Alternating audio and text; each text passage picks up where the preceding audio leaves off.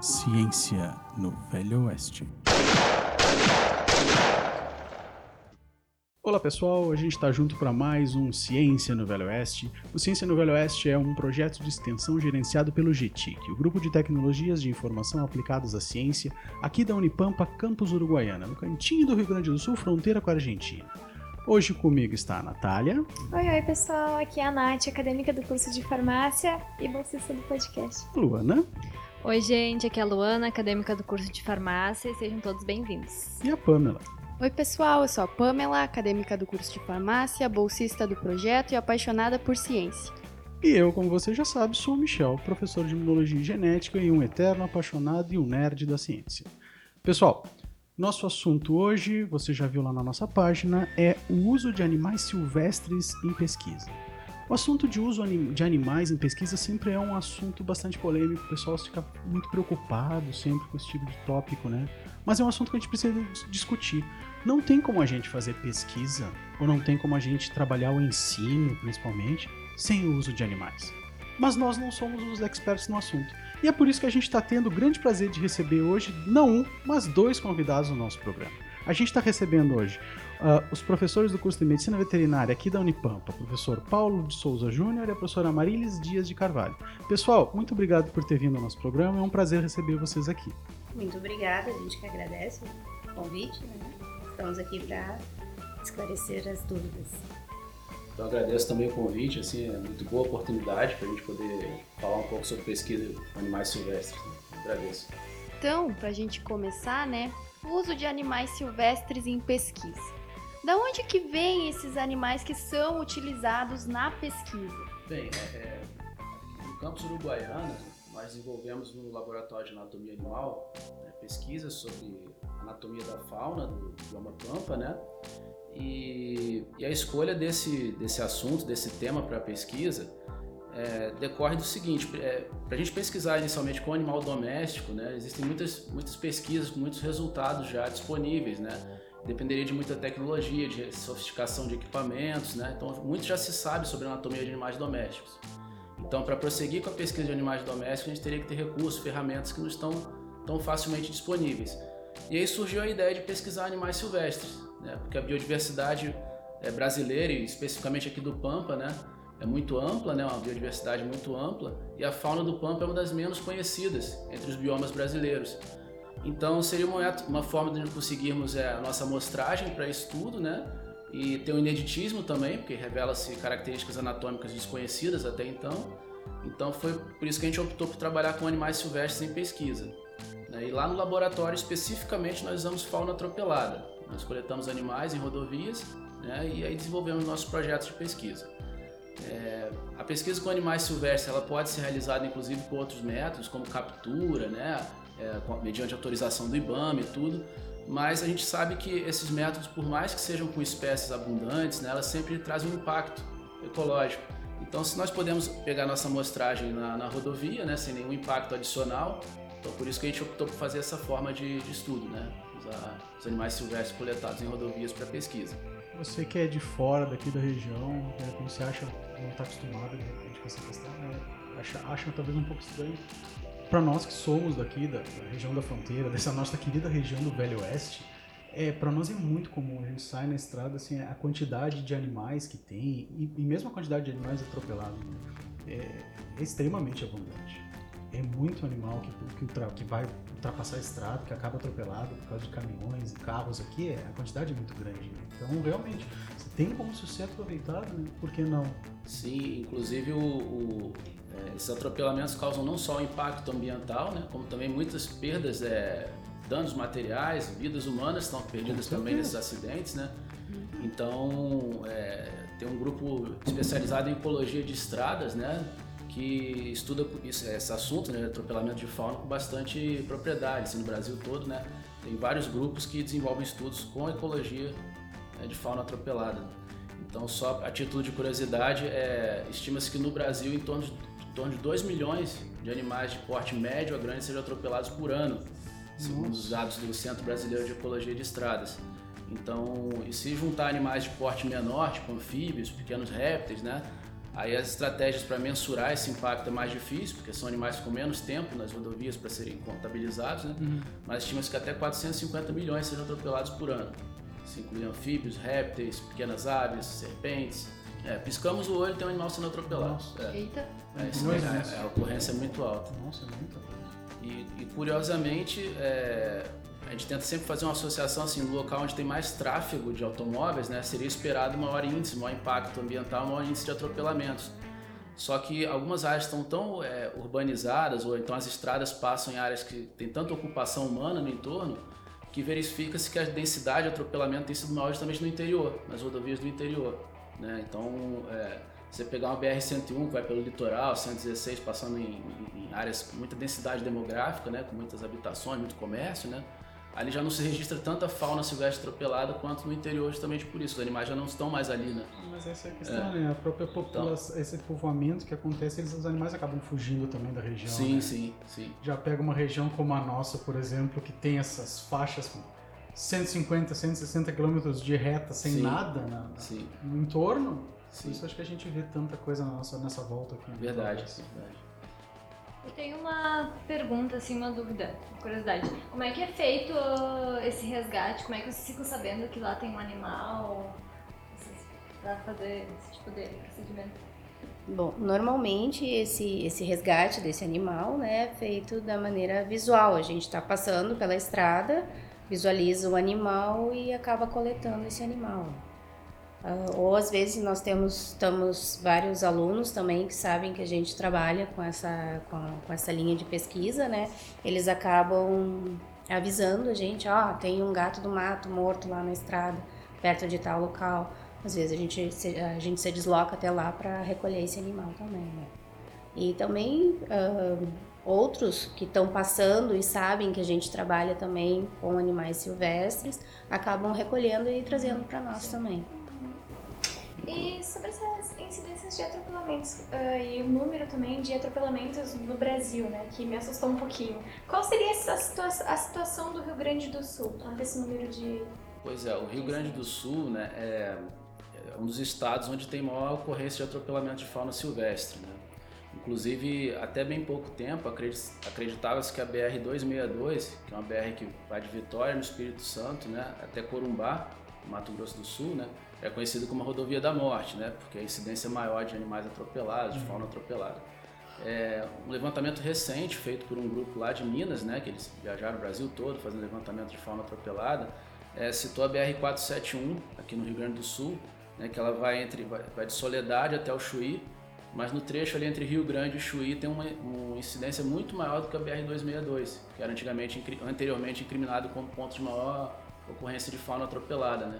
Então ali por conta da lagoa, né, tem a Lagoa Mirim ali, né? É, muita lontra atropelada, cachorro do mato, capincho, né? Então é, é o ponto com maior densidade de atropelamento numa investigação recente que foi feita. É onde está a reserva do Taim também, né? Isso, é. é. Então na estação ecológica ali do Taí. É, a BR passa- em risco de extinção. né, Exatamente. Atravessa bem no meio da, Uhum. da reserva. Né? E o fato de ter uma unidade de conservação não diminui o número de atropelamentos. Na verdade, tem várias unidades de conservação que são, que em torno delas, né, ocorrem atropelamentos de espécies importantes realmente. Na, na estação ecológica do Taim tem um aspecto curioso, né, que acontece todo o Rio Grande do Sul por conta da, da colheita, né, da lavoura, da colheita do arroz, né, de grãos em geral, né? Então os caminhões passam, os, os grãos vão caindo dos caminhões, né? Então isso atrai aves, pequenos roedores para a beira do asfalto, para acostamento para se alimentar, então eles são atropelados ou então atraem também os felinos, né, para a margem da rodovia. Então você cria um, um foco ali de uma, um local mais propício para que ocorra esses atropelamentos, não só dos roedores, pequenos vertebrados, como também da fauna de felinos silvestres, né. E no caso dos carnívoros é um assunto, é um tema bem preocupante por conta que são animais de topo de cadeia, né, que tem um papel fundamental no ecossistema, né. Então, a incidência de atropelamento de gato do mato grande na- lá no Taim é bem, é bem aumentada, assim, é bem, uma frequência muito alta né, dessa espécie ser atropelada lá. Mas acho que aí vai bem de encontro ao que se comentou antes, né? É uma região que não vai ter um povoamento tão grande, justamente por ser uma reserva. Esses animais se sentem, em teoria, mais livres, uma movimentação, acabam indo numa estrada e vão acabar morrendo. Essa estrada que corta no meio. Sim, ficam mais vulneráveis. Né? Com certeza. E só complementando também um aspecto importante que a professora falou, né, que essa, essa coleta, ela é, vamos dizer, ela é, ocorre de maneira ocasional, na verdade a gente não tem assim um, datas fixas, né, que a gente sai para fazer a coleta, mas acho interessante esclarecer que a coleta de fauna atropelada, ela é permitida pelo IBAMA, né, e as pessoas que eventualmente encontrarem animais silvestres, né, e, e quiserem destinar para uma instituição de ensino ou de pesquisa, está respaldado pela Instrução Normativa é, 03 de 2014 do IBAMA. Então, é uma pergunta comum que a gente recebe, né, Marisa? O aluno pergunta assim: ah, se eu encontrar um, animal silvestre, eu posso colocar no, no saco, no carro e trazer para a universidade? Se, se for uma fiscalização, o que, que podem me acusar de estar transportando fauna silvestre, tudo isso é ilícito, isso, mas não.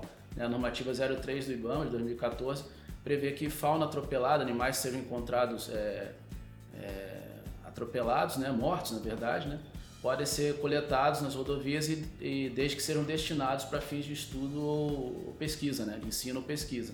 Então, é claro, uma pessoa que tenha um número muito grande de animais, claro que isso aí pode ser investigado, mas um ou outro, uma coleta eventual que a gente chama, uhum. né, isso é respaldado pela legislação.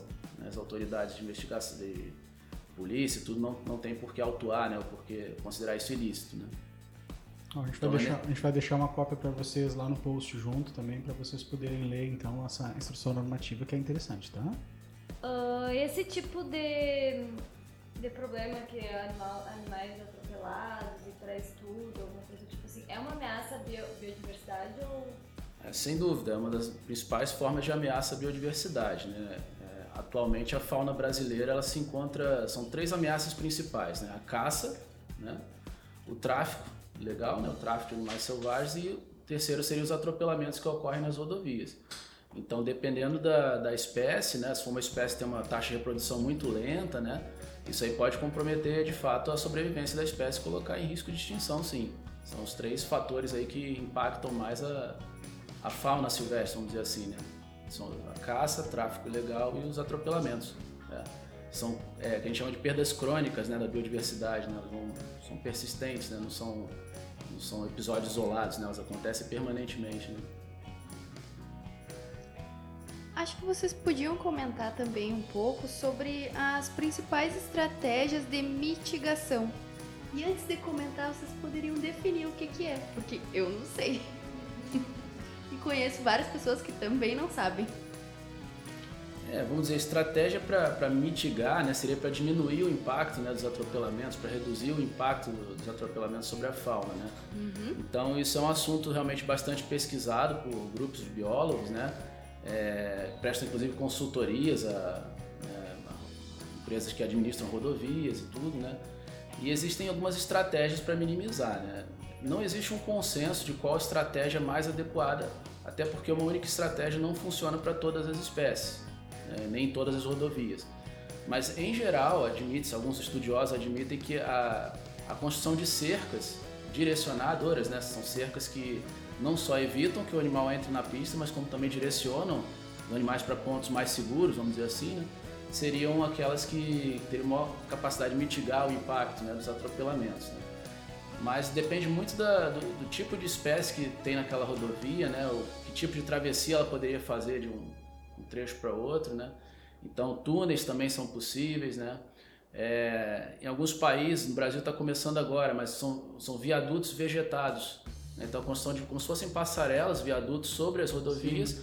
só que com um enriquecimento ambiental, vamos assim dizer, né? Ele tem árvores, tem plantas, né? De modo que o animal considere aquilo uma travessia mais é, segura, mais segura, né? Mais, mais natural para ele, né? Eu vi umas imagens lindas, acho que na, em Amsterdã, tinha na, na, estrada que foi construído todo o entorno com essa questão da vegetação, porque eles tavam, tinham uma quantidade muito grande de animais morrendo na estrada, eles construíram uns túneis, mas todos recobertos com vegetação que era para o animal poder passar, porque eles não, no, no início não estavam funcionando.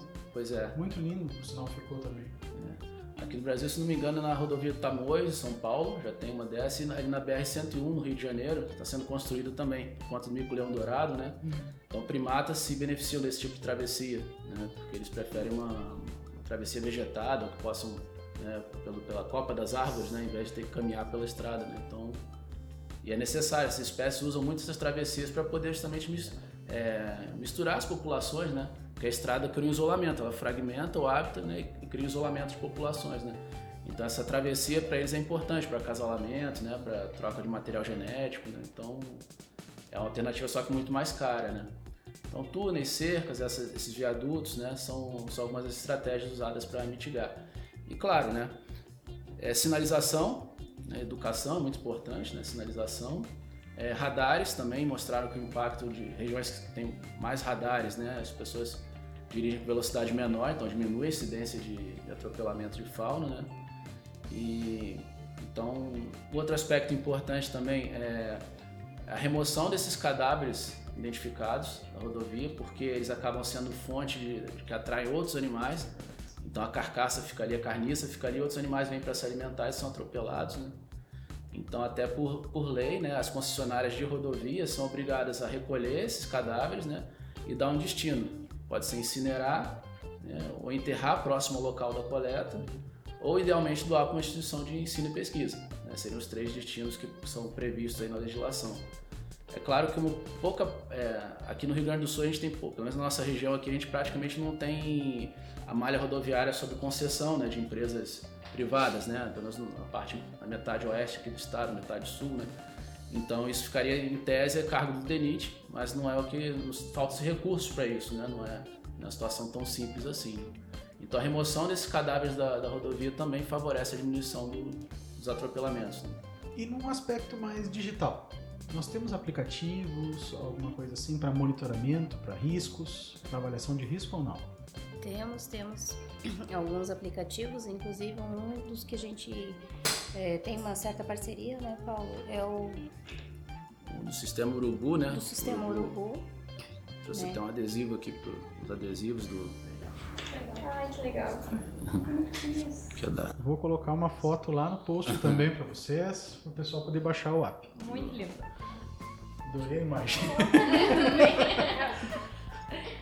Eles lançaram na, na, Federal de Lavras, né, no Centro Brasileiro de Ecologia de Estradas, e lançaram esse aplicativo Urubu uhum. Mobile, né, Urubu, que é o sistema Urubu. Então, esse aplicativo, a ideia é que as pessoas tenham aí no celular, né, e que ao avistarem um animal atropelado, um cadáver atropelado, que eles possam fazer o registro fotográfico. Né? E aí o aplicativo ele pega a coordenada geográfica daquele ponto, né? E quando a pessoa chega num local com internet boa e tudo, ela faz o upload da foto com as coordenadas geográficas. E eles têm um grupo de especialistas na identificação, né? Então isso, é, essas imagens são armazenadas e eles plotam no, no, gráfico os locais onde as pessoas foram encontrando a fauna, é, os animais silvestres atropelados. E especificamente agora, no dia 15 de novembro, é, agora em novembro, vai ter o Dia Nacional de Urubuzá, que é uma ação que acontece em todo o Brasil, né? em vários pontos do Brasil, e que um dos objetivos é justamente divulgar o aplicativo na nova versão que surgiu agora. Que eles lançaram a versão USafe, né? que é, seria a incorporação do aplicativo do sistema Urubu, mas com um navegador. Então, à medida que o motorista vai passando por áreas de maior incidência de fauna atropelada, o aplicativo vai alertando. Uhum, né? Olha, reduz essa região alta incidência de, de, capincho, né? Capivara atropelado dentro de 10 km, né? Então ele vai avisando, à medida que a pessoa vai viajando, ele vai avisando os pontos de maior incidência onde tem que se tomar mais cuidado, né? Então eles aperfeiçoaram esse pra aplicativo. É. Que legal. Então o aplicativo YouSafe, né? Ele tem uma, uma página na internet, é soulsafe.com.br. Vamos deixar o link para vocês lá também. Então o lançamento vai ser agora em 15 de novembro, nessa, nesse Dia Nacional de Urubuzá. E nós lá do Laboratório de Anatomia Animal vamos participar, né? Nós somos representantes aqui do nosso time Pampa, né? O Pampa, é. o time do Pampa, né? Então nós pretendemos fazer ações aí junto a, nas rodovias, na praça, né? Abordando As motoristas. de extensão, né? Isso. Justamente para divulgar esse, esse, ajudar a divulgar mais esse app, né? para que as pessoas também utilizem mais. Eu não conhecia. Eu também não, adorei. E adorei a ideia. Adorei a ideia. Gostei muito da ideia também. Ah, e sobre esses animais recolhidos, após eles serem recolhidos, né? Como é feito? Como é feita a pesquisa? Eu fiquei com curiosidade agora. Existe alguma pesquisa aqui na Unipampa sobre, sobre esse assunto, sobre anatomia? Sim. Os animais, depois que eles chegam até o laboratório, né? Uh, por nós ou por terceiros, Uh, primeiro a gente uh, avalia esse cadáver, né? O estado de decomposição, que às vezes ele já está em um estado avançado de decomposição. Então esses que estão mais uh, em maior decomposição, a gente acaba separando eles para fazer a parte de osteologia, né? Esqueletos, né? E fazer a mensuração desses ossos e uh, incluir no nosso banco de dados. Né? E fazer o comparativo também entre as espécies uh, silvestres com as domésticas. Né? Os cadáveres que são que chegam, que não estão em estado de putrefação tão grandes ou que não estão muito uh, quebrados, né? A gente uh, faz a conservação em formol, né? E Podendo, a gente faz também a injeção de látex na, na parte arterial dos animais, né, para estudar a vascularização desses animais também. E também fazer o comparativo entre as espécies domésticas, né, com as espécies domésticas. Aí, inclusive, a gente apresentou alguns trabalhos na, no Congresso de Anatomia na, na Argentina, né, em que um dos nossos trabalhos foi, foi premiado, né, um de vascularização né, Nossa, em Isso. Né, que é o nosso sorro que chamam aqui, né? uhum. né? A gente apresentou um trabalho lá. Legal, parabéns. Isso é uma coisa que às vezes o pessoal estranha, né? É, vezes outras áreas são mais, é mais facilmente da gente conseguir relacionar isso com, com pesquisa clínica, com ciência, e às vezes o pessoal não consegue visualizar isso. Eu acho que as, vocês são as pessoas ideais para falar um pouquinho mais pra gente da anatomia enquanto ciência. Qual a importância da anatomia enquanto ciência? É, a anatomia, assim, é a ciência que faz a relação do binômio forma e função. Né? Então, nós sempre, nossos estudos são todos, nós temos a parte descritiva, né? contar como é o órgão, né? contar como ele é irrigado, como é que vai a disposição anatômica dele, o formato dele, né? mas também relacionar com a função. E no caso dos animais silvestres, né, isso acaba sendo um campo muito rico de discussão, de achados, porque a gente consegue é, estabelecer correlações entre a forma daquele órgão, daqueles ossos, músculos, com a vida, com os hábitos do animal em vida livre. Né? Então a gente consegue correlacionar. Por exemplo, se a gente pegar um crânio, a gente consegue saber basicamente o que aquele animal come, qual o tipo de ambiente que ele prefere. Ao estudar os membros, a gente sabe que tipo de vegetação que ele é mais adaptado. Então a gente consegue é, estabelecer bastante inferência, né, correlações com é, o hábito daquela espécie em vida livre, né? E de alguma forma também acaba é, é, subsidiando ou colaborando com medidas de conservação da fauna. Então, se a gente conhece melhor aquela espécie né, quanto aos hábitos dela, a gente vai ter subsídios para elaborar estratégias de conservação. Então, os nossos estudos eles se dividem basicamente nesses dois viés. Né? Um é o estudo, vamos dizer, comparativo, descritivo, né, para entender a vida livre, os hábitos do animal em vida livre. E a outra, como nós somos vinculados ao curso de medicina veterinária, é, nós sempre procuramos subsidiar com é, conhecimentos anatômicos para veterinários que trabalham com animais silvestres. Então, por exemplo, o profissional que está lá num, zoológico, né, numa unidade de atendimento, que presta atendimentos a animais silvestres, muitas vezes ele não tem aquele conhecimento é, de como fazer um procedimento de determinada espécie. Ele acaba, às vezes, extrapolando técnicas, né, procedimentos cirúrgicos que seriam feitos em cães e gatos, por exemplo, num, outro carnívoro silvestre pela semelhança ali da anatômica. Mas nós temos visto, né, Marisa, ao longo das nossas pesquisas, que é, vários procedimentos precisam ser adaptados em função da natureza anatômica daquela espécie. Né? Então, a gente tem esses dois tipos de publicação, né? uma voltada mais à parte ecológica, ecologia, evolução, e a outra mais voltada à aplicação na medicina de animais selvagens. Né? A gente queria saber se para esse tipo de pesquisa precisa alguma licença, alguma autorização, qual é, como é que funciona. Na verdade, a gente tem o projeto de pesquisa registrado né, nas instâncias da universidade, né, na plataforma da universidade. E com relação à legislação, as licenças, né, é, é, o IBAMA recomenda que seja solicitada uma autorização né, para coleta de espécimes atropelados. Né. Então nós temos um, uma autorização vigente, né, e uma vez por ano nós prestamos um relatório dos animais que foram coletados, onde foram coletados, quais são as espécies, o que, que a gente tem no nosso acervo. Né. Então, como eu falei, é, a coleta imprevista é respaldada pela Instituição Normativa de 2014, ela pode ser feita. Agora, uma coleta a nível de projeto a longo prazo, né? E tudo é interessante, não é, não é obrigatório, mas é recomendável que tenha uma autorização emitida pelo IBAMA através do sistema CISBio. Então a gente cadastra os pesquisadores, as pessoas que estão aptas a, a transportar esses animais, né? Que vão trabalhar com esses animais em pesquisa, né? E na plataforma do CISBio a gente tem esse projeto registrado. Como são animais de fauna atropelada, a gente recolhe animais já mortos, né? Não é necessário o comitê de ética e de animais de experimentação, só se fossem animais que tivessem envolvimento em captura, né, animais vivos, né. Mas como são animais já recolhidos mortos, então não há essa necessidade de selo. Mas é, é recomendável essa autorização do, do CISBI. É. E como que seria a aplicação desses resultados dessas pesquisas que vocês fazem? Então, é, exemplificando assim, né, por exemplo, é, a gente estuda lá o sistema nervoso de uma espécie silvestre, um carnívoro silvestre. Né? Então, por exemplo, no, no, cão doméstico, se fosse fazer uma cirurgia com uma anestesia, vamos dizer, peridural, epidural, né, tem um local de eleição para aplicação desse anestésico. A gente já descobriu, por exemplo, secando vários carnívoros, que esse ponto que se usa no cachorro doméstico não necessariamente vai ser o ponto ideal de aplicação dos anestésicos na, na animais silvestres, né, em carnívoros silvestres. Então tem variações, né? E o que a gente procura é propor isso, locais é, é, embasar os procedimentos veterinários né, na medicina de animais selvagens, a gente procura embasar isso conhecimento anatômico. Né? A anatomia ela embasa isso, né? ela embasa a, a prática médica, né? então animais selvagens também. Né?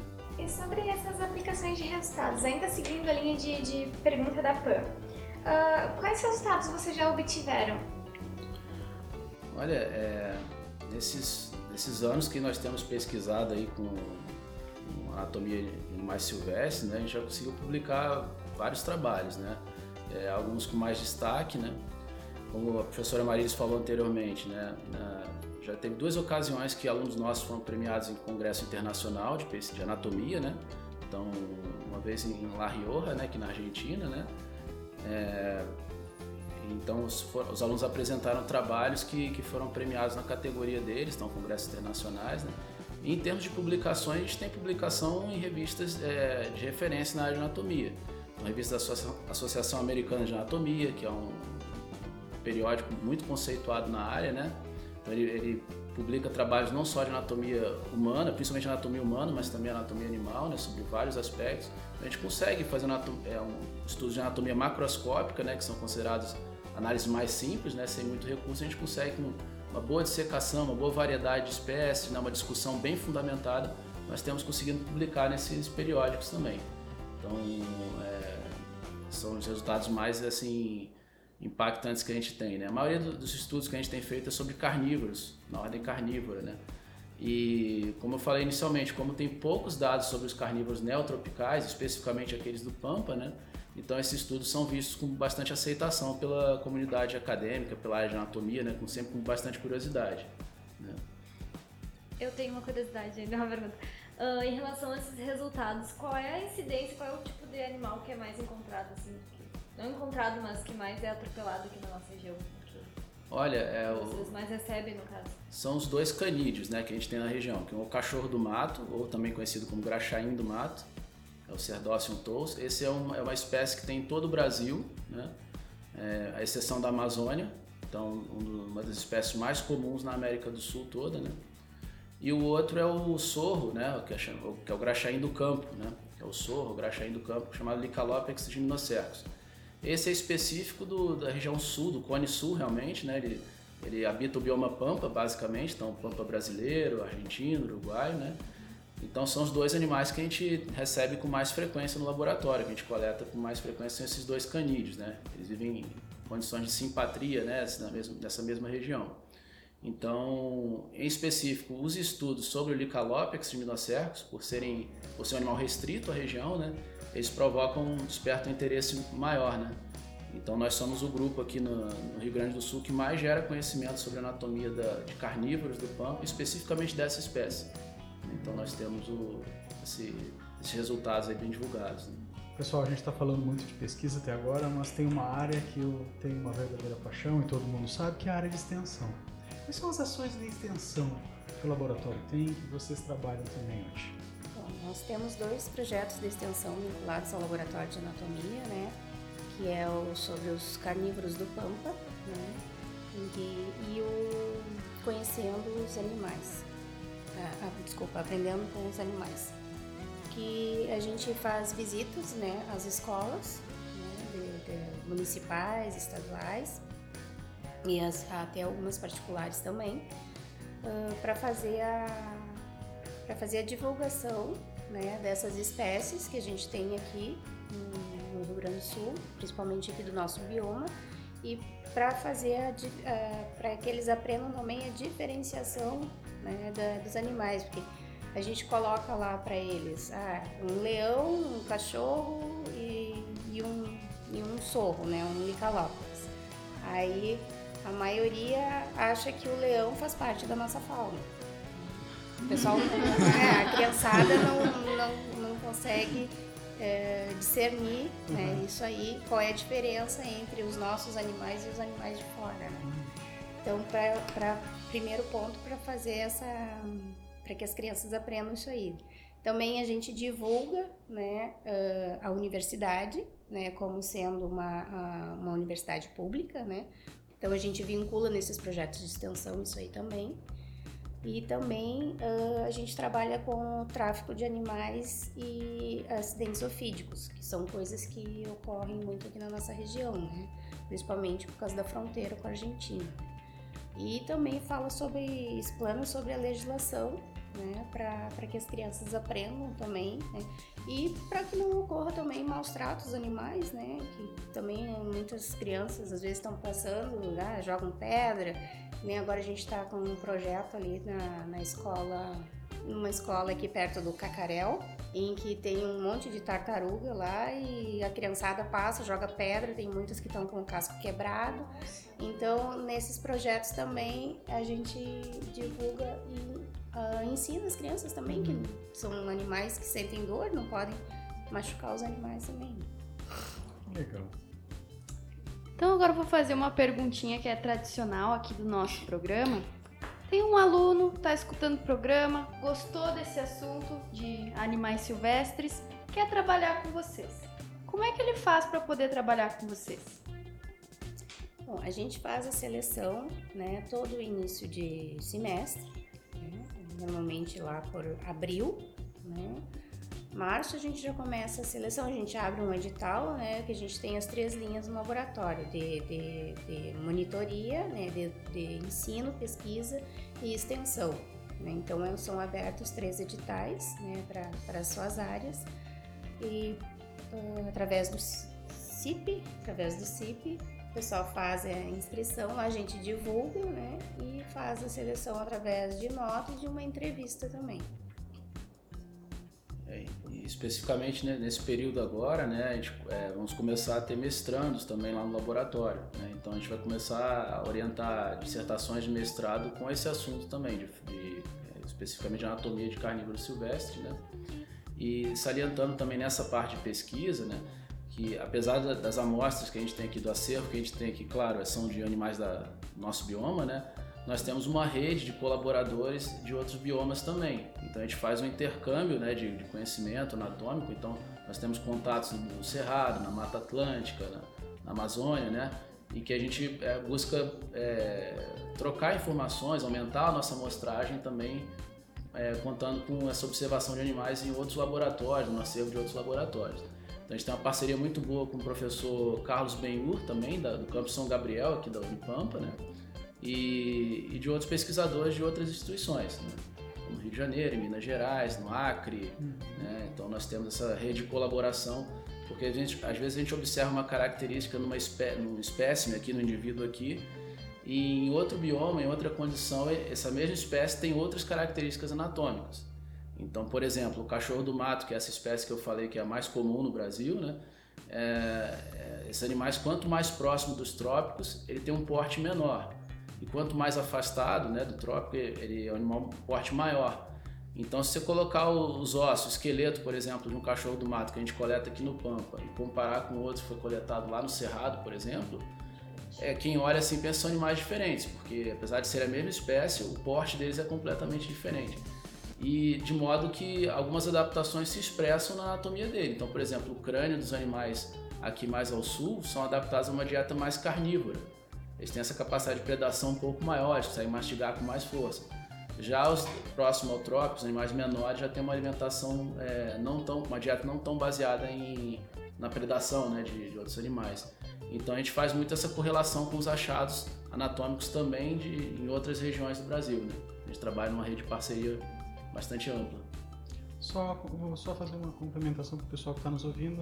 As vagas de mestrado que se falou que vai começar no laboratório são associadas ao programa de pós-graduação em ciência animal, né? Exato, é. Isso, é. E quem é da Unipampa e ficou interessado em trabalhar com o professor Paulo e com a professora Marilis, fica ligado que início de semestre tem edital. Se quiser conhecer, é só bater lá no laboratório, né? Fazer uma visitinha, a gente explica como é que funciona tudo. Se a pessoa, se o aluno, né, se sentir motivado em trabalhar conosco, vai ser um prazer em recebê-los. Né? Não só, ah, claro que a maioria dos nossos públicos são alunos da medicina veterinária, mas a gente não, a gente está aberto a receber alunos de qualquer outro curso que tenha interesse, que tenha curiosidade no assunto. Pessoal, nosso assunto está muito bacana. Uh, falar de pesquisa, falar de animais em pesquisa, falar em qualquer coisa de pesquisa, vocês sabem que para nós aqui é um dos nossos assuntos favoritos, sempre no programa.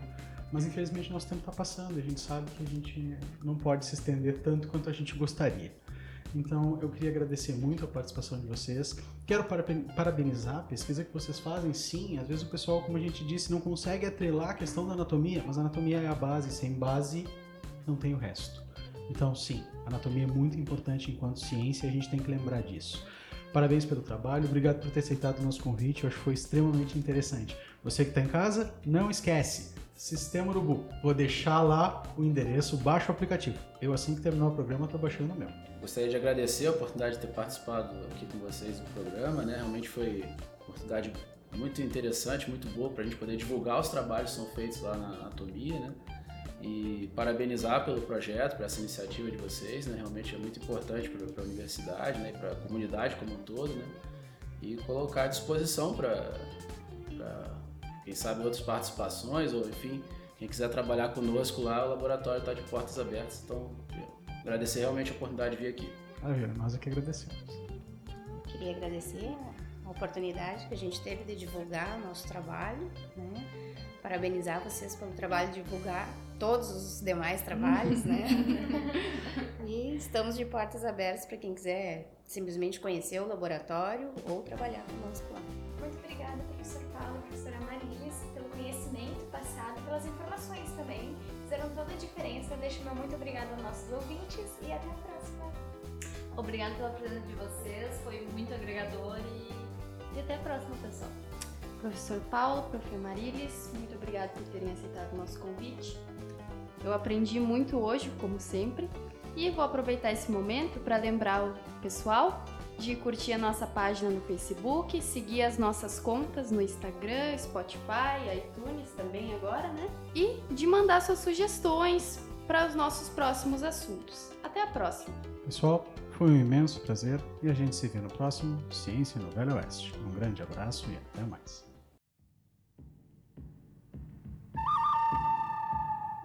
Ciência no Velho Oeste.